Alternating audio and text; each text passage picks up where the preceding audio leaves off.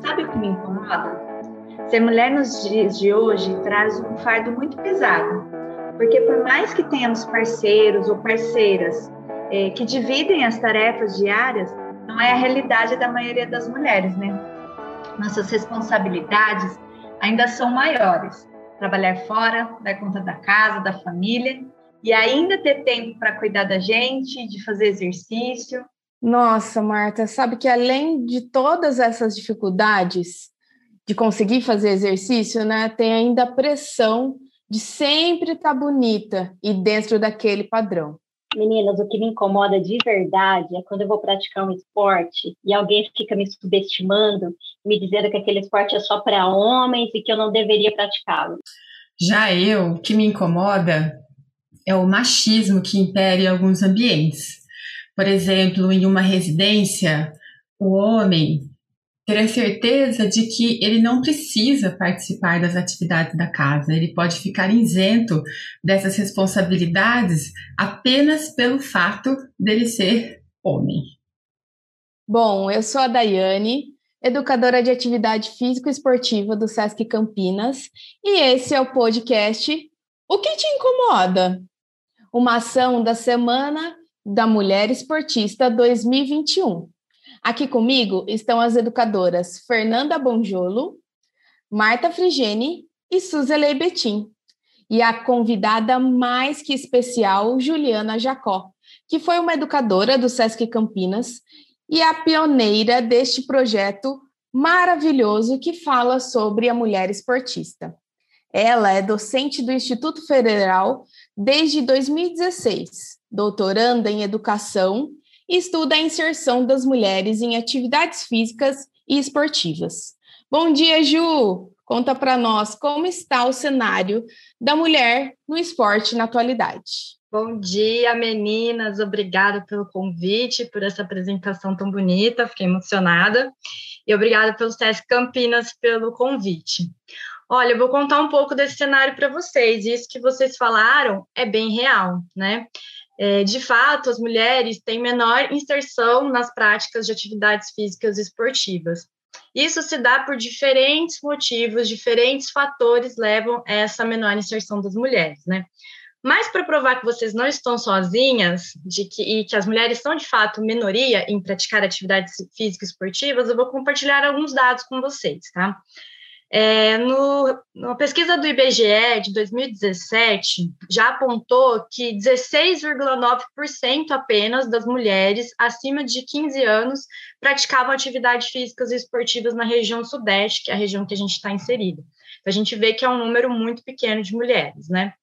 É, mas isso é, se dá em todos os contextos da atividade física, tá? Não é só no esporte, é no esporte, nas práticas de lazer, nas práticas de alto rendimento, é na gestão esportiva. Então, todos os contextos que envolvem a prática esportiva, nós temos uma, melhor, uma menor quantidade de mulheres, né? Por exemplo, eu fiz uma pesquisa é, na escola em 2008 para ver é, quem não participava das aulas de educação física, né? E nessa pesquisa eu constatei que 82% das pessoas que não praticavam as aulas de educação física eram meninas. Então, no contexto da escola, a gente já vê isso acontecendo. É, no contexto das práticas esportivas de lazer, por exemplo, a gente vê que é, 42%, é, 45,9% dos homens adultos praticavam atividade física, né? É, enquanto que as mulheres eram apenas 41%. Isso é uma pesquisa do Dia Esporte, ok? E no alto rendimento a gente vê também, né, que as mulheres muitas vezes uh, têm menos patrocínio, a gente vê que as mulheres têm é, mais dificuldades em arrumar treinadores, espaços para treino. Então, esse contexto, ele é muito comum da menor inserção das mulheres, né? E na parte da gestão, por exemplo, a gente viu que no Brasil, dos 128 times que nós temos de futebol, que é o nosso esporte mais praticado, é, das, nos 128 times das quatro divisões que nós temos, né? Haviam apenas seis mulheres, por exemplo, na, nos cargos de direção, né? Então, a gente vê que esses números que vocês é, fazem parte é comum e acontecem em todos os âmbitos, né? E isso ainda sem pensar em outros é, fatores, tá bom? Se a gente considerar outros marcadores sociais, além de fato de ser mulher, se a gente incluir raça e classe social como os marcadores, a gente vai ver que ainda existe uma discrepância muito maior. Se a gente considerar as mulheres negras, por exemplo, a gente tem os dados do PNAD, que é o, é, o Programa Nacional da, de Desenvolvimento da Atividade Física Esportiva, a gente vê que as mulheres negras, elas, elas costumavam praticar, em média, uh, mais ou menos, vamos pensar, uma mulher adulta de 25 e 59 anos, 22% delas praticavam atividades físicas esportivas. Quando a gente via as mulheres brancas, por exemplo, dessa mesma faixa etária, a gente chegava a um número de quase 70% das mulheres praticando atividade física esportiva. Então, a gente tem que esses dados são reais, né? As mulheres de fato estão men menos inseridas nas práticas de atividades físicas esportivas, e a gente vai ver então que tem muita coisa por trás disso daí. Ju, eu acho que tem muita coisa mesmo. Eu queria até dar um exemplo da época que eu jogava futebol. Eu joguei futebol durante muitos anos, de 96 a 2010. Aí, nessa época, a gente já tinha que transpor várias barreiras para chegar até o campo. Eu penso que era igual um jogo de videogame. Antes de chegar lá na meta, tinha que ficar transpondo as barreiras. Então, a primeira barreira qual que era? Deixar o universo doméstico, né? Porque eu tinha várias amigas que eram casadas ou tinham filhos, e aí como que você vai? Com quem você vai deixar seus filhos? Indo para o campo, né? A gente sempre teve patrocínio, olha que legal. Então a gente ganhava um uniforme, e quando a gente punha o uniforme, era três, quatro números maior, porque os uniformes eram preparados para os homens, né? Só que a gente ganhava o uniforme porque sempre tinha alguém querendo incentivar a prática é, do futebol feminino. Legal. Aí, para colocar esse uniforme, inúmeras vezes a gente trocava dentro do carro, porque nem todos os lugares estavam preparados com banheiro e vestiário. Então, a gente trocava dentro do carro. E aí, quando acabava o torneio dos homens, que a gente ia jogar. Então, já era mais um empecilho, porque que hora que acabava esse torneio? A gente não sabia. Então, muitas mulheres nem nem inscreviam para fazer a competição porque não sabia a hora que ia acabar. Então, tinha os afazeres, né? Outros afazeres, né? Beleza. Quando a gente chegava dentro do campo, finalmente a gente ia se divertir, interagir e jogar, aí começava aquela enxurrada de frases machistas. Oi, se você se machucar, eu sou massagista poxa, esqueceu de passar batom. Daí você ouvia aquilo, nossa, aquela joga igual macho. Então, assim, é, a, a, mulher nunca teve uma vantagem legal para a prática de esportes, né? E na minha época, durante todo esse tempo, olhando lá atrás, eu vejo que era bem difícil. Eu não sei como está hoje, né? Esses direitos aí das mulheres. É, aliás, você tem algum algum estudo que mostra como está esses esses direitos hoje em dia das mulheres, principalmente no futebol? Olha, Nanda, legal o seu relato, porque a gente pode pensar, eu estava contando para vocês um pouco dos dados, né, de como que as mulheres realmente são minoria em praticar. E esse seu relato mostra já vai despertando na gente o interesse em ver que isso não é porque as mulheres querem, né? Então, assim, não é simplesmente as mulheres estão em minoria na quantidade e por isso mesmo. Você já traz dados para a gente para ir pensando por que será que as mulheres são essas minorias, né? É, e assim, as mulheres em relação aos direitos, hoje, desde 1979, as mulheres têm o direito à prática esportiva e qualquer uma garantida, né? Mas, mas acho que o que fica mais desse teu relato nesse momento é a gente pensar como que muitas barreiras são construídas. Então, esse número, essa minoria, ela está ligada com vários fatores aí que você apresenta, ligado a menor infraestrutura para as mulheres, a gente está vendo aí é, menor abertura de, de espaços, menos interesse das instituições em garantir que as mulheres tenham os mesmos espaços que os homens. É, a gente vê a questão do machismo, né, de estabelecer como se existissem práticas femininas e masculinas, quando na verdade elas não existem, né, e aí a mulher quando se insere numa prática que é tida como masculina, ela é rejeitada, ela é, ela é estigmatizada, e assim por diante, né. Mas eu sei que a Marta, ela praticou algumas atividades também que são estigmatizadas, né? Eu, eu lembro que a Marta praticava Muay Thai, eu acho que ela também pode falar um pouco dessa, dessa dificuldade, dessas barreiras que estar numa prática de luta que é tida como masculina, é, um pouco dessa experiência dela. Isso mesmo, Ju. Eu sempre brinquei na rua e na minha rua tinha muitos meninos, eu era a única menina. E sempre joguei futebol, uh, skate, carrinho de rolê, mesmo brincava com eles. Então eu, sofria muito preconceito das pessoas, dos vizinhos, né, falando: "Ah, essa aí vai ser homossexual", né? Por estar brincando ali uh, com os meninos. Mas continuei e quando foi na adolescência eu entrei no, no Muay Thai. E eu era a única menina. É, e sofri muito preconceito também por parte dos alunos, dos companheiros de treino, por, por eles não quererem treinar comigo por eu ser uma mulher. Então, eles falavam, ah, eu tenho medo de te machucar, ah, essa aí é fraca, ah, o treino vai ser fraco com ela. É, então, eu sofri muito com isso, mas eu não desisti, fui lá, continuei e, e, e provava para eles que não, quer treinar comigo? Vamos treinar de igual para igual. É isso mesmo, Marta. Acho que também no seu relato mostra um pouco assim de que muitas vezes para a mulher conseguir se inserir numa prática, ela tem que ter muita iniciativa própria, né? Porque se falou mesmo, ah, eu eu fui lá, eu não desisti. Mas quantas mulheres desistem, né? Por isso esses números que a gente falou no começo.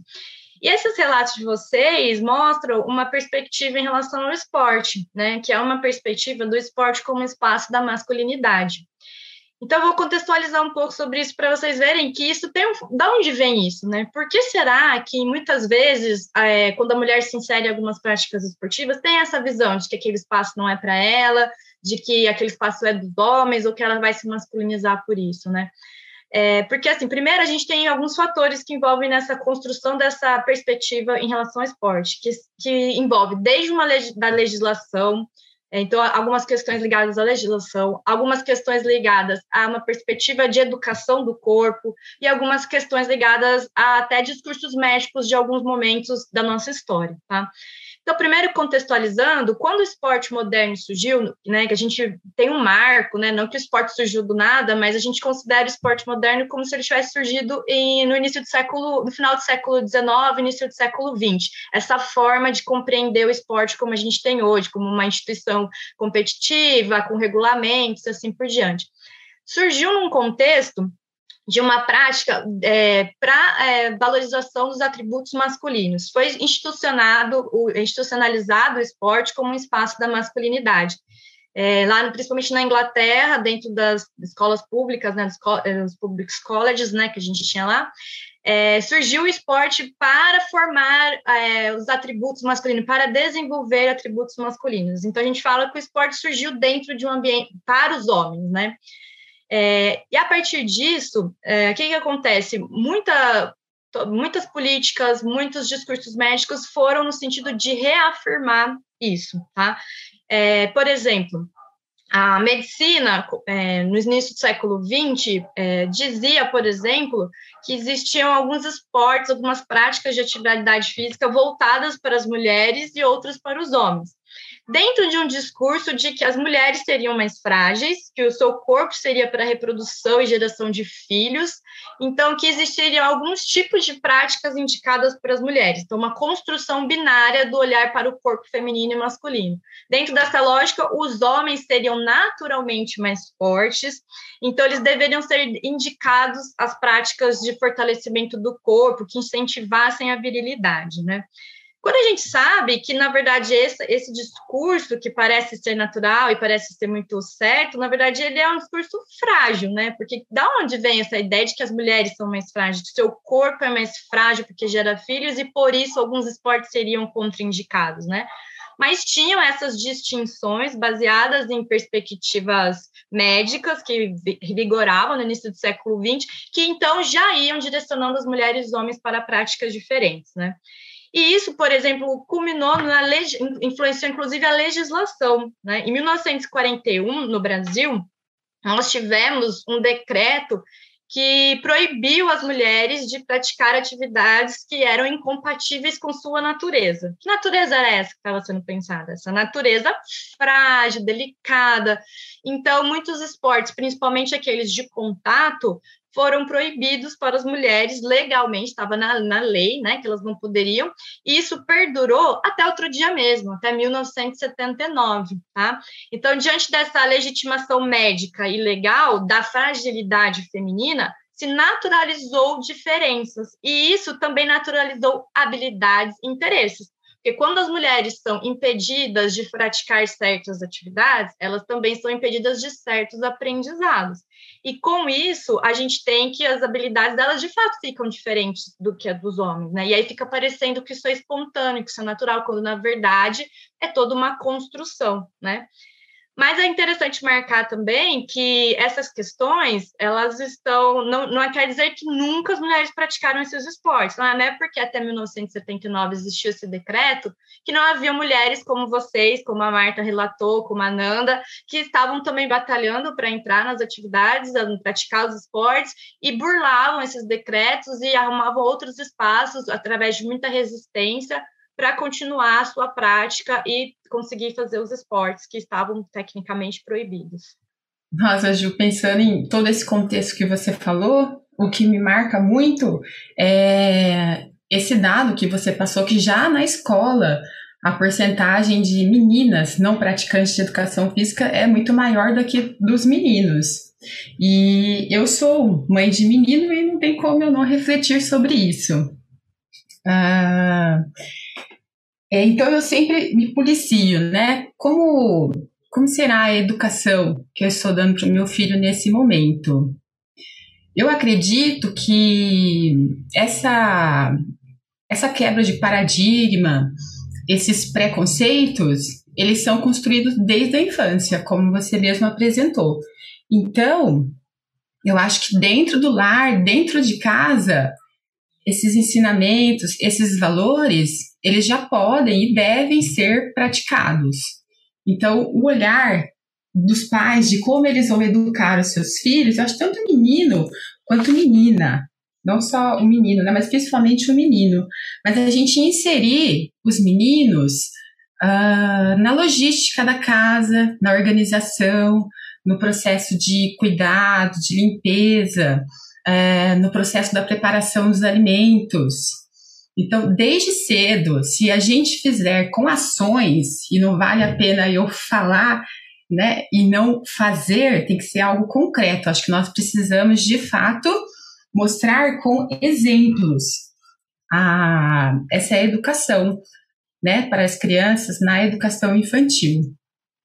Uh, aí eu acredito que assim nós podemos começar a modificar um pouco esse cenário. Então, aqui em casa, a gente sempre se policia. Vai organizar a casa? Então, o filho, ele também vai pegar o rodo, vai esfregar, vai ajudar, vai limpar o quintal, vai fazer a comida. Ele tá lá do meu lado, coloca a cadeira, ele já vai picar a batata. Se fosse menino ou menina, mas eu estou enfatizando um pouco no menino, né, por conta desse momento que nós estamos vivendo. Mas em casas, por exemplo, tem menino e menina, acredito que ambos tenham que fazer, né? E não o menino ele vai jogar bola e a menina vai lavar a louça. É, e aí a gente fala, ah, mas a gente está falando de esporte, né? O que, que isso tem a ver? Eu acho que tem a ver que as barreiras elas precisam ser quebradas desde cedo para isso não repercutir tanto no esporte quanto na vida profissional e em todos os âmbitos da nossa vida. Então, quando eu penso na educação infantil, é fazer, ensinar os valores e ensinar com exemplos. A gente precisa fazer de fato. Se as meninas quiserem colaborar também, né? A Dai é filho de menino e menina, Martinha. Bom, Suzy, é isso aí. É, tudo que você disse me, me vem como é, essa educação como os pais como exemplo, né? Então eu acho que tem que começar da gente, né? Se você vai pôr seu filho, eu tenho uma menina e um menino, né? Se você vai pôr seu filho, sua filha para cozinhar, tem que ser os dois. E o pai e a mãe também, né? O pai limpa a casa também, o pai também tem sua parte na cozinha, tem sua parte em lavar louça. E esse exemplo, né, repercute, né, em tudo. Tanto que na escola das crianças, infelizmente, ainda existe as meninas vão fazer o balé, os meninos vão fazer o futebol na atividade extracurricular. E, e aí chegou a pandemia, chegou tudo, né? Nem deu tempo do meu filho fazer o futebol, ele era muito pequeno. Mas como a minha filha já tinha começado o balé, né? Foi legal que aí em casa a gente incentivou ela a continuar dançando. E aí a gente fazia, é, como é que chamam? Espetáculos de dança aqui em casa. Só que aí o meu filho não podia ficar de fora, né? Então, tinha o momento dela fazer o balé e o momento do, da apresentação dele de balé, e cada um do seu jeitinho, e pode tudo, né? Isso que é legal. É, não tem coisa de menino de menina, é, todo mundo pode fazer o que se sentir à vontade e ajudar e ter a sua função igualada. Exatamente, Dai. Acho que a gente precisa abrir esse leque de oportunidades, né? Dar oportunidade de desenvolvimento motor, social igualitário entre meninas e meninas. Dar o mesmo incentivo à prática para ambos os gêneros. Exatamente. E complementando o que a Suzy e a Dai falaram, é, é essa desconstrução mesmo que a gente tem que é, promover. Primeiro dentro de nós, porque nós é, falando de uma experiência própria, é, eu vim de um, de, um, de um contexto bem machista, né? Onde as meninas em casa faziam as coisas e, e o meu irmão não precisava fazer tantas coisas, assim. É, e aí, quando eu fui mãe, né? Eu eu falei, não, eu não quero isso, eu preciso desconstruir isso dentro de mim, tirar isso dentro de mim é, para que eu possa ser exemplo, porque não adianta a gente falar, a gente tem que ser o exemplo. Então, a gente tem que é, ser o divisor aí, né? Quebrar as barreiras, identificar o que não é legal na, naquela história de família, para que a gente possa cessar isso e construir novos hábitos dentro dos lares. É, a gente vê muito isso pelos brinquedos. Eu ouvi muito quando eu dava uma boneca para o meu filho brincar, de ai, mas isso é brinquedo de menina, por que, que você vai dar uma boneca para ele brincar? E aí eu tive que batalhar muito para falar que não, brinquedo não tem gênero, brinquedo é brinquedo e ele vai estimular a criatividade, vai estimular é, uma série de coisas. Assim como minha filha vai andar de skate, ela vai andar de bicicleta, assim como os dois vão fazer as coisas iguais, vamos despertar, o, é, vamos estimular o repertório motor de ambos e aí eles vão escolher o que eles querem fazer. Isso mesmo. E vocês vão vendo que na fala de vocês, uma coisa vai ficando bem evidente, né? De que, assim, as habilidades corporais, habilidades esportivas, interesses, gostos e uso do corpo, movimento, tudo isso é construído, né? Então, às vezes a gente olha aqueles dados do começo e fala assim, nossa, mas as mulheres praticam bem menos, mas ah, elas não praticam porque elas não têm interesse. Muitas mulheres que podem estar ouvindo, inclusive, esse, essa conversa, vão pensar assim, ah, mas eu não pratico porque eu não gosto, porque eu não tenho interesse. Mas o que fica para gente a questão é: será que realmente não tem interesse? Será que realmente não gosta? Ou será que foi toda essa construção baseada nesses paradigmas de que o esporte é um espaço masculino, de que as mulheres são mais frágeis, que as mulheres são mais delicadas, que o corpo da mulher não é apto para a prática esportiva, que foi desenvolvendo em vocês ao longo do tempo esse desinteresse, né? Então, assim, a gente tem que ter claro que interesse, gosto, ele é educado. Então, se vocês educam os filhos de vocês com essa, essa, essa desconstrução, oportunizando diferentes possibilidades com o corpo, com o movimento, essas crianças, quando ficarem mais velhas, vão ter a liberdade de ter um repertório maior e direcionar seus interesses e suas habilidades, e quem sabe, né? É, não ser, fazer parte das meninas dessa estatística de que elas colocam como menor interesse e menor participação, né? É, então, é, é muito claro isso, né, de que esses, tudo isso é educado. Uh, e isso é, não é de agora, né? Quando eu fiz essa contextualização das barreiras, quando eu mostrei que desde lá de trás, no século XX, foi fazendo esse, essa divisão do que seria o corpo feminino, o que é o corpo feminino, o que é, é o esporte feminino masculino, isso repercute hoje, né? Se a gente pensar que até 1979 as mulheres eram impedidas de praticar muitas coisas, é até outro dia mesmo. Então, nós somos educadas nesses paradigmas, né? Os nossos pais foram educados nesses paradigmas paradigmas. Isso vai refletindo, como a Marta colocou. Então, é importante a gente ter consciência disso, para que quando a gente for educar alguém, ou que a gente for atender alguém, algum aluno, a nós é, tenhamos essa visão para desconstruir essas coisas, né? É, então, é importante esse, esse aspecto, né? Porque esse, essa menor participação das mulheres hoje tem a ver com toda essa educação que dá desde a educação infantil como vocês vão colocando. E só para fazer uma, uma, uma questão, para a gente pensar ainda o quanto isso é sério, é, e quanto que isso é importante para as meninas, para a gente pensar que não só a questão do desinteresse, da menor habilidade, de um menor envolvimento, os impactos que isso é, traz na relação com o corpo mesmo dessas meninas, né? Foi feita uma pesquisa na Austrália com uma instituição não governamental que estuda a questão do empoderamento de crianças e, e relação da imagem corporal delas, que assim, 34% das meninas de 5 anos participantes daquela pesquisa na, na Austrália pretendiam fazer dietas, meninas de 5 anos. Então, que tipo de educação para o movimento, para o corpo está sendo direcionada essas meninas? Será que, que tipo de prática elas vão buscar? Que tipo de relação com o corpo, né? É, e 38% das meninas de 4 anos estavam já insatisfeitas com seus corpos. Uma criança de 4 anos já tinha uma perspectiva de que o corpo dela não era legal. Então, veja a importância do processo educativo em relação ao corpo e ao movimento que a gente precisa ter com as crianças, né? Mas a gente sabe que tudo isso não é fácil, né? Porque, como eu falei, é, além dessas barreiras dessa construção social, a gente tem inúmeras outras barreiras como vocês mesmos apresentaram, que vai desde dentro de casa, da falta de tempo da mulher. Acho que, a, inclusive, eu acho que a, a Suzy fez um relato, né, no que te incomoda, do quanto que essa questão da mulher, né, ter que estar responsável pela casa, e quanto que isso também vai impedindo, né, de que essas meninas, quando crescem, rompam essas barreiras e comecem a, a pensar nas suas práticas. Gente, quem tem o joelho ralado aí? Eu sou da época de ralar o joelho. Hoje, eu acredito que muitas das crianças, as meninas, não têm marca nas pernas, ou muito poucas, né? Então, a gente é da época que mulher não podia machucar. No futebol, quantas vezes eu ouvi, se você se machucar, eu não vou levar você no médico, porque isso é esporte para homem. É muito pesado, você pode se machucar. E mulher fica muito feio machucado, não é verdade?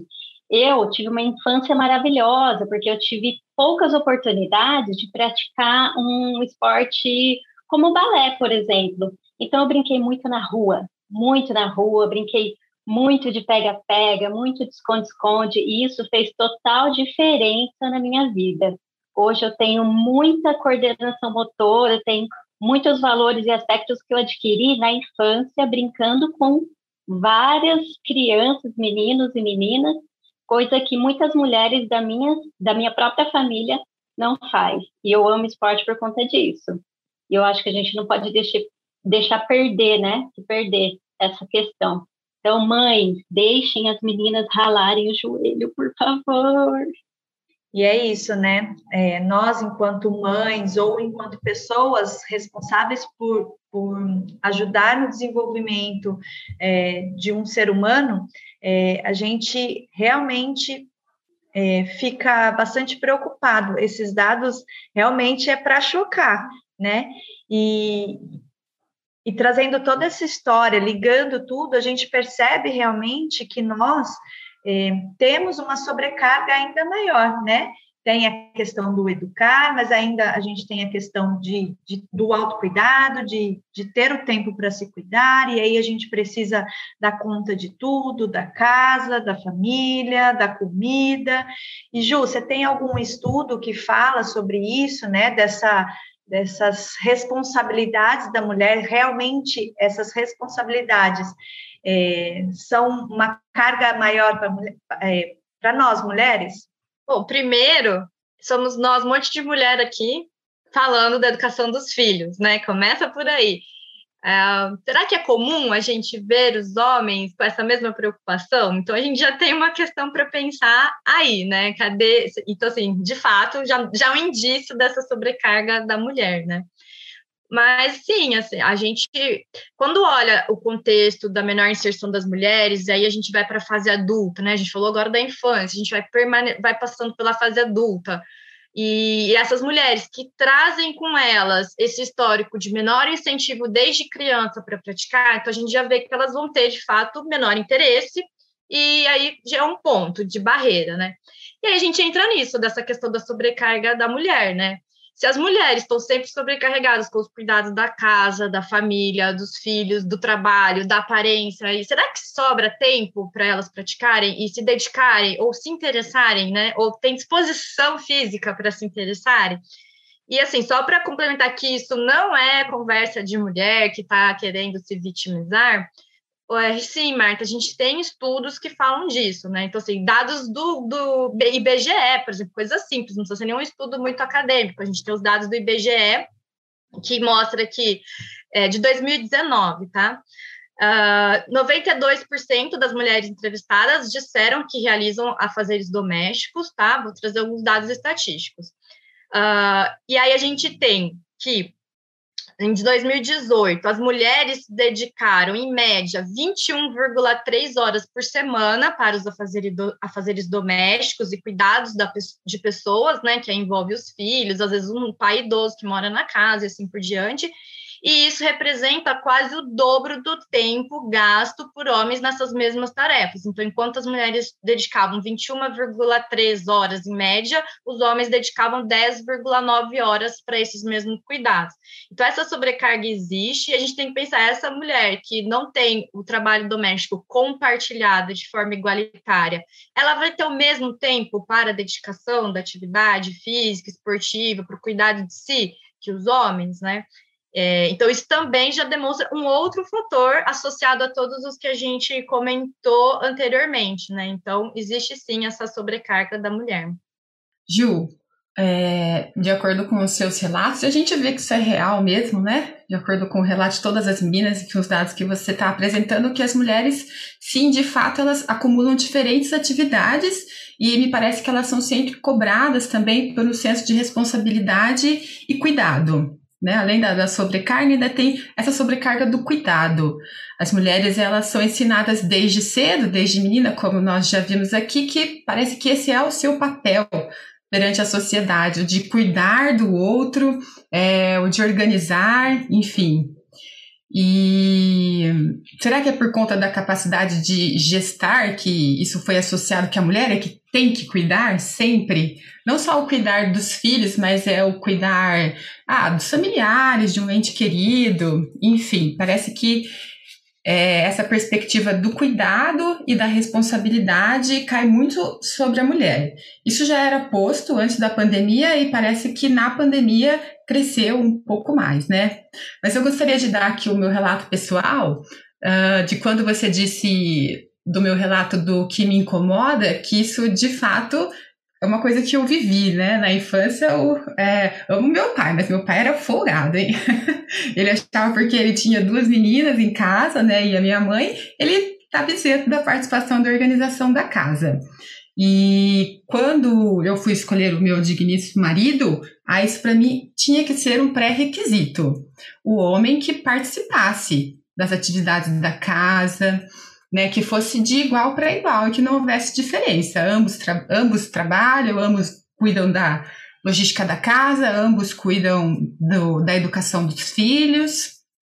E para mostrar também que hoje a gente tem escolha. Você, em alguns faz, em algumas coisas você consegue escolher, né? Por exemplo, no seu relacionamento, é, você vai querer isso para você? Em alguns momentos eu acho também que você pode se impor com os avanços da atualidade. Então, isso para mim ficou muito claro quando eu fui decidir é, o rumo que a minha vida ia tomar. A única certeza que eu tinha é: eu não quero um homem preconceituoso. Para mim, caiu por terra ali. Eu bati o martelo e hoje, como eu relatei na educação do meu filho, eu não sei se eu estou no caminho certo, mas eu me esforço para estar. Vou descobrir no futuro. Legal, Suzy. Eu fico pensando na sua fala que quanto é importante essa oportunidade das mulheres decidirem, né? Essa oportunidade das mulheres se educarem, se transformarem e para poderem fazer escolhas, né? Mas, por outro lado, é muito triste porque existem mulheres que não têm essa escolha ainda, né?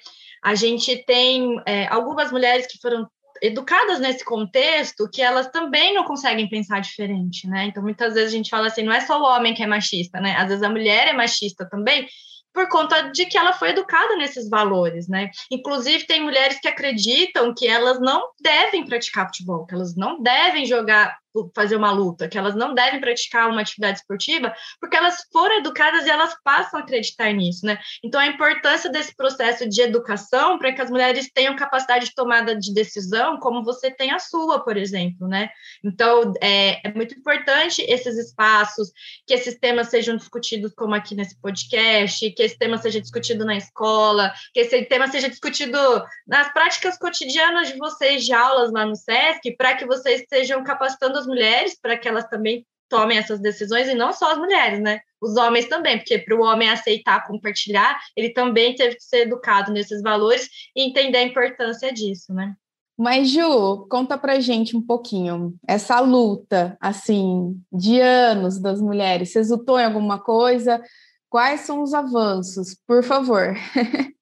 É, sim, a gente tem avanços, né? Como eu, eu mesmo falei no começo, quando a gente faz um, uma perspectiva histórica, vai vendo os impedimentos legais, médicos, e que foram construindo a menor participação das mulheres, e durou até 1979, a gente vê que, mesmo nisso, nessas práticas que as mulheres eram impedidas, porque não eram todas, haviam mulheres resistindo. Então, as mulheres sempre resistiram, né? As mulheres sempre estiveram ali lutando pelo seu espaço, e isso a gente vê os resultados hoje. Um deles é essa discussão, né? Eu falo assim, nossa, quando eu olho para trás e vejo a minha experiência como adolescente, como criança, poucas dessas discussões eu tive acesso. Hoje em dia a gente vê que essas discussões estão mais colocadas, né? Então, isso já é um ponto. Outros avanços que a gente vê é os números, né? Que mostram que cada vez mais as mulheres estão entrando no universo da prática esportiva, das práticas de atividade física, né? Principalmente, isso fica muito evidente quando a gente olha os dados do alto rendimento, né? que existem inúmeras políticas públicas também que estão sendo pensadas, porque a gente tem que não pode desvincular disso, né? É, essas, essas barreiras só são transpostas quando a gente pensa coletivamente, não adianta só eu querer, e aí eu matriculo meu filho, mas aí eu vou matricular minha filha, não tem onde matricular, então precisa ter políticas para isso, públicas e institucionais, né, dentro das instituições, então isso está resultando em algumas coisas, por exemplo, a gente tinha a perspectiva que na, na Olimpíadas de Tóquio, teria, Tóquio, né, que teria acontecido no ano passado, que a gente já teria uma, um número de 48% de mulheres competindo, o que é um grande avanço, se a gente pensar que nas Olimpíadas de Los Angeles, em 1984, nós tivemos um número de 20 23% de mulheres. Então, a gente já tem avanços nisso, né? Então, os avanços estão aí colocados, vocês devem ver cada vez mais mulheres nas práticas de vocês, né, lá no SESC, eu acho que inclusive vocês podem compartilhar. Vocês têm visto, visto mulheres por lá? Sim, Ju, esse é um relato muito feliz. É, nas minhas práticas diárias do SESC, era muito perceptível o número de mulheres praticantes em vários tipos de aula. Por exemplo, nas práticas corporais, que são as práticas mais holísticas, uh, as práticas aquáticas, tem também a questão do, do esporte, o esporte jovem, o esporte criança, que também já é bem heterogêneo desde cedo, né? Ah, já tem essa igualdade de gêneros, mas a gente vê uma crescente, eu posso ver uma crescente no SESC das mulheres praticantes.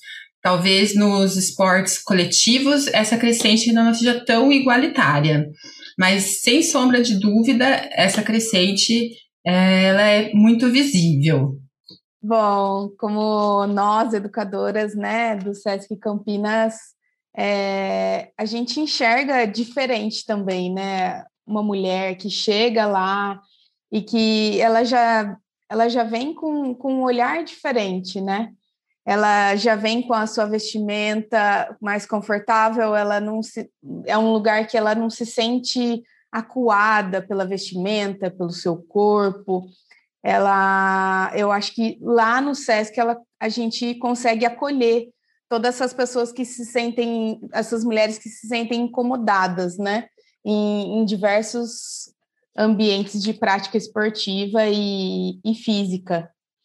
E também porque somos em maior número lá, né? Muitas educadoras, muitas mulheres. Eu acho que essa representatividade também faz toda a diferença é, para uma mulher se sentir acolhida e à vontade de praticar a sua atividade física. Nós vemos mesmo é, lá no SESC que nós temos, a, em grande maioria dos, das nossas práticas, um, um número de mulheres é, muito grande mas ainda vemos que elas estão, na grande maioria, em práticas mais tranquilas. Então, o yoga, a hidroginástica, é, mas quando a gente leva, né, traz essa reflexão para o esporte, para as práticas mais esportivas, é, é, elas ainda não são a maioria.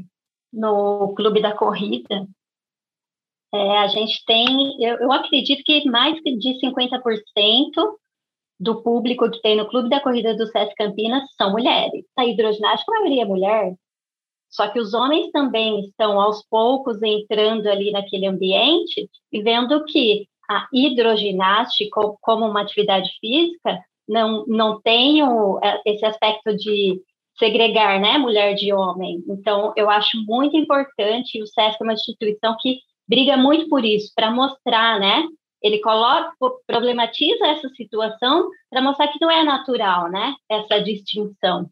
Só para complementar também, Nanda, uh, o SESC ele oferece uma, um leque de atividades muito abrangente. Então lá você vai encontrar a ginástica multifuncional, que por exemplo também nós já temos eu não sei qual é o dado real entre homens e mulheres, mas eu vejo muitas, muitas mulheres realmente praticando. É, e eu acho que uma coisa também que brilha os olhos é a questão do acolhimento que nós temos com que todos os professores, professoras têm com cada aluno que chega. É, tem ali o tete a tete, tem uma conversa inicial, tem de fato um acolhimento, né? Uh, e aí tem também a questão da estrutura, tem o vestiário masculino, tem o vestiário feminino. Então, acho que quando a mulher ela chega no SESC, ela tem esse sentimento de pertencimento e de acolhimento. Além do conjunto da obra, né? Que você vai no SESC, você pode também ler, pegar um livro, né? Passar na biblioteca, você pode passar na comedoria, você tem toda essa diversidade esportiva. Então, talvez seja por isso que as mulheres procuram o SESC e no SESC nós temos em quantidade maior. O que você acha, Ju? Muito bom o relato de vocês, né? É, primeiro, eu queria, nossa, falaram tanta coisa que eu fiquei muito empolgada. Primeiro, assim, quando a Nanda fala, nossa, os homens estão chegando na hidroginástica, isso é muito legal, porque quebra também uma lógica de que a luta pela igualdade de gêneros e de oportunidades, é uma luta das mulheres, é uma luta dos homens também, porque isso também aprisiona os homens, né? Então, quando a gente fala assim que as mulheres precisam lutar para conquistar espaço, é porque as mulheres estão lutando para entrar em espaços tidos como masculinos, né? Porque na nossa sociedade, no pensamento da nossa sociedade, é que o masculino é o ideal que a gente tem que atingir. Então, muitas vezes nós mulheres somos até incentivadas a lutar para chegar nesse espaço. Nós somos vistas como heroínas, guerreiras que estão lutando pela igualdade. Que enquanto um homem, muitas vezes, querer fazer uma atividade que é tida como feminina, é como se ele estivesse se rebaixando, porque na nossa sociedade, hierarquicamente, os valores femininos, os interesses femininos já é colocado como inferior, porque a gente tem esse pensamento que separa o que é masculino e feminino, que é o machismo, e coloca os interesses masculinos como melhores. Por isso que a gente chama de machismo, né? Então é uma luta para todos, porque quantos homens não gostariam também de fazer atividades que são tidas como femininas e não fazem com medo de estar entrando no universo feminino e todo o preconceito que isso vai gerar. Então, isso é um aspecto importante que essa luta ela é de todas, né?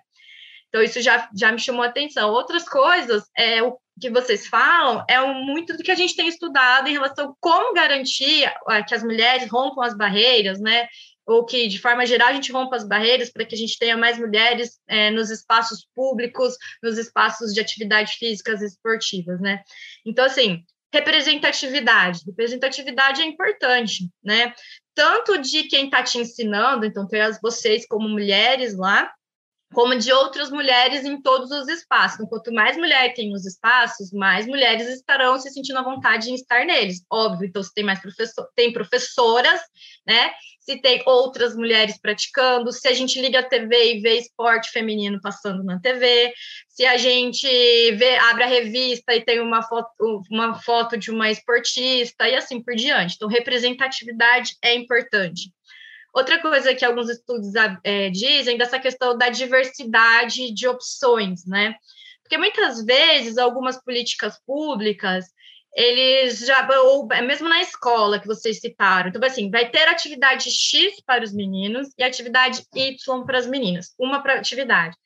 E se eu não gosto dessa atividade, né? Então, assim, eu ter uma diversidade de opções já me facilita achar algo que eu goste, né? E, conforme vocês mesmos falaram, as mulheres ainda são minorias nas práticas de esportes, principalmente esportes coletivos. Por quê? Não é porque as mulheres naturalmente não gostam, porque nós, mulheres, a nossa geração, ainda foi educada nesses valores que nos coloca que esporte coletivo não é para gente. Então, a gente também tem essa dificuldade, né, de entender que aquele espaço pode ser nosso. Então, é importante que as instituições tenham políticas para isso, né? Pense quadro de horários, oferecer espaço, ou outras formas de conhecer o seu público que incentivem as mulheres a ocuparem esse espaço, né?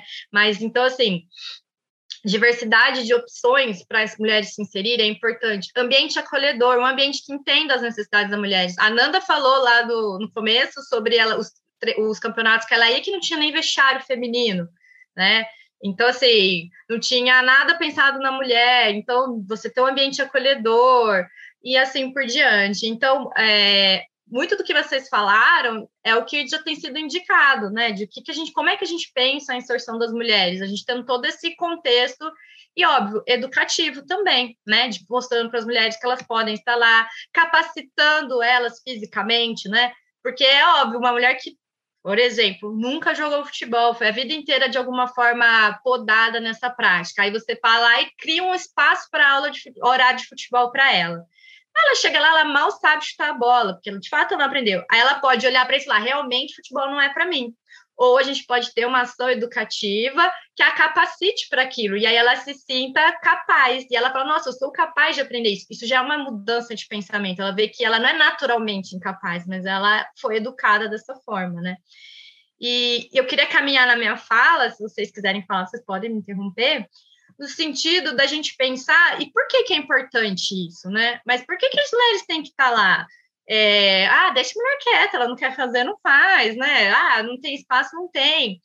Mas a gente tem algumas questões para serem refletidas, né? Uma que eu gosto muito de falar, que é o seguinte: o corpo da mulher que se torna hábil nas práticas corporais, essas mulheres que elas vão aprendendo se desenvolvendo, ela primeiro já situa o feminino em um campo de pertencimento, de uma capacidade física esportiva que já contesta os paradigmas em relação ao gênero. O que isso quer dizer?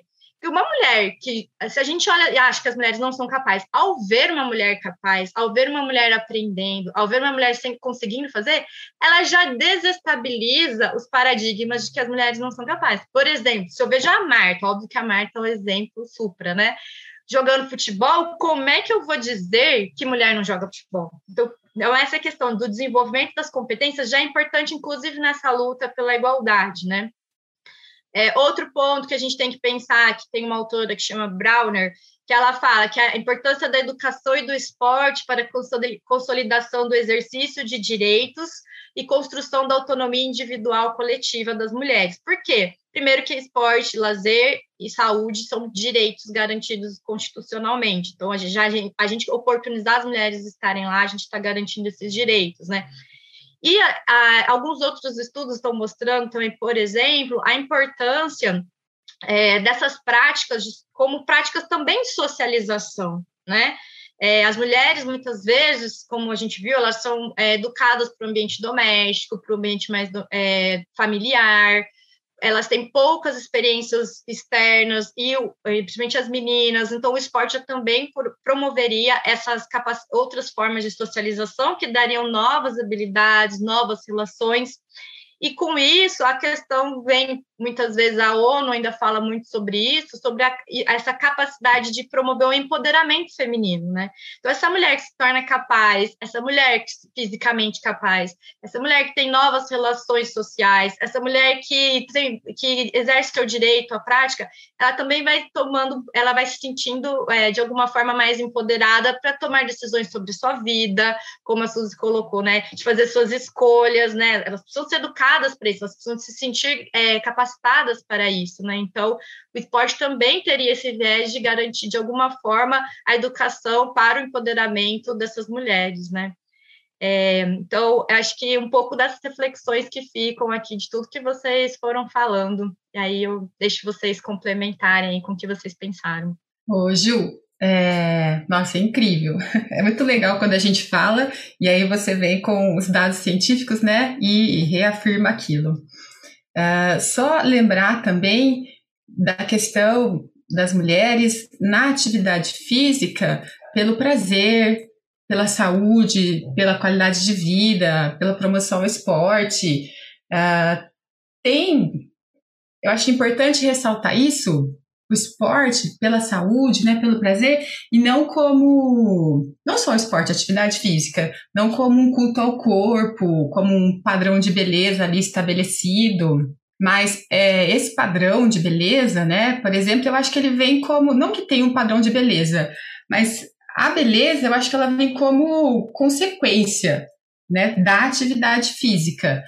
Não existe um padrão de beleza correto, um corpo perfeito, mas trazer realmente a atividade física pelo prazer, pelo prazer e por todos os benefícios que ela traz para o seu corpo.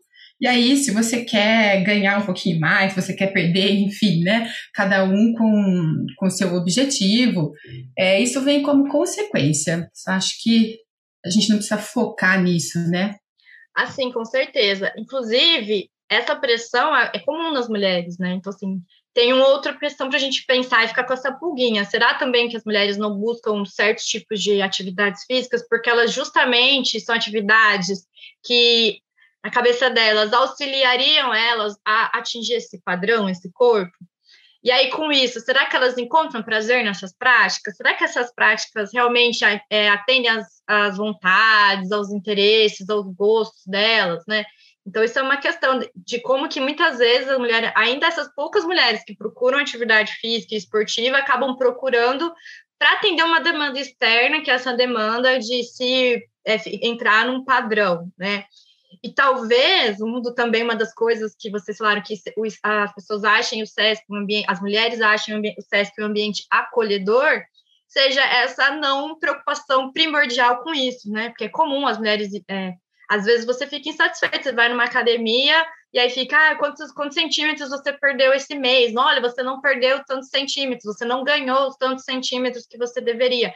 E isso torna a prática é, desprazerosa, mais uma cobrança para a mulher, né? É, enquanto que a prática em si poderia ser uma prática mais prazerosa quando isso, como você falou, é consequência da mulher estar se movimentando, da mulher estar fazendo uma atividade que ela identificou que gosta, né? E assim por diante. Não é mesmo, Dani? É, né? Isso tudo é muito, muito real, né? É, quando uma aluna chega lá e, e percebe que, que lá na nossa GMF, que a gente chama, ginástica multifuncional, que os alunos chamam de academia, né? É, que lá não tem espelho, não tem balança, é, não é visível uma competitividade de roupa mais bonita, de corpo mais belo. Então, essa menor pressão é, sobre tudo isso, sobre essas questões. Acredito que, na verdade, que nem a Ju falou, tanto feminino como masculino, nesse caso, né? Que eu acho que os homens também sofrem essa pressão, né, do corpo belo. Uh, eu vejo que lá no SESC há uma liberdade de ser você mesmo, né? Isso que, que deixa a gente bem feliz, assim. Mesmo assim, chega as pessoas, mas aqui não tem espelho, eles sentem um estranhamento inicial e depois eu acho que eles sentem, nossa, mas isso, isso é bom, né? É, o acolhimento do professor e, e ver que a gente se preocupa mais com a pessoa e não com somente o corpo dela, eu acho que é, é bem bacana. A gente tem que continuar nas nossas conquistas diárias, tá, mulheres? Vamos continuar firme. E eu quero agradecer a toda essa equipe maravilhosa. Quero agradecer a Marta, quero agradecer a Nanda, a Suzy, é, com esse papo gostoso, informativo e que nos liberta, né? Mas eu quero agradecer principalmente a Ju, né, por ela estar disposta a dar luz e visibilidade a esse assunto tão relevante nas nossas vidas e dela nos compartilhar o seu conhecimento e informação tão ricos. Gente, a gente vai ficar por aqui. Espero que vocês tenham gostado e compartilhem muito isso que todo mundo precisa escutar, tá bom? Um grande beijo. Até mais.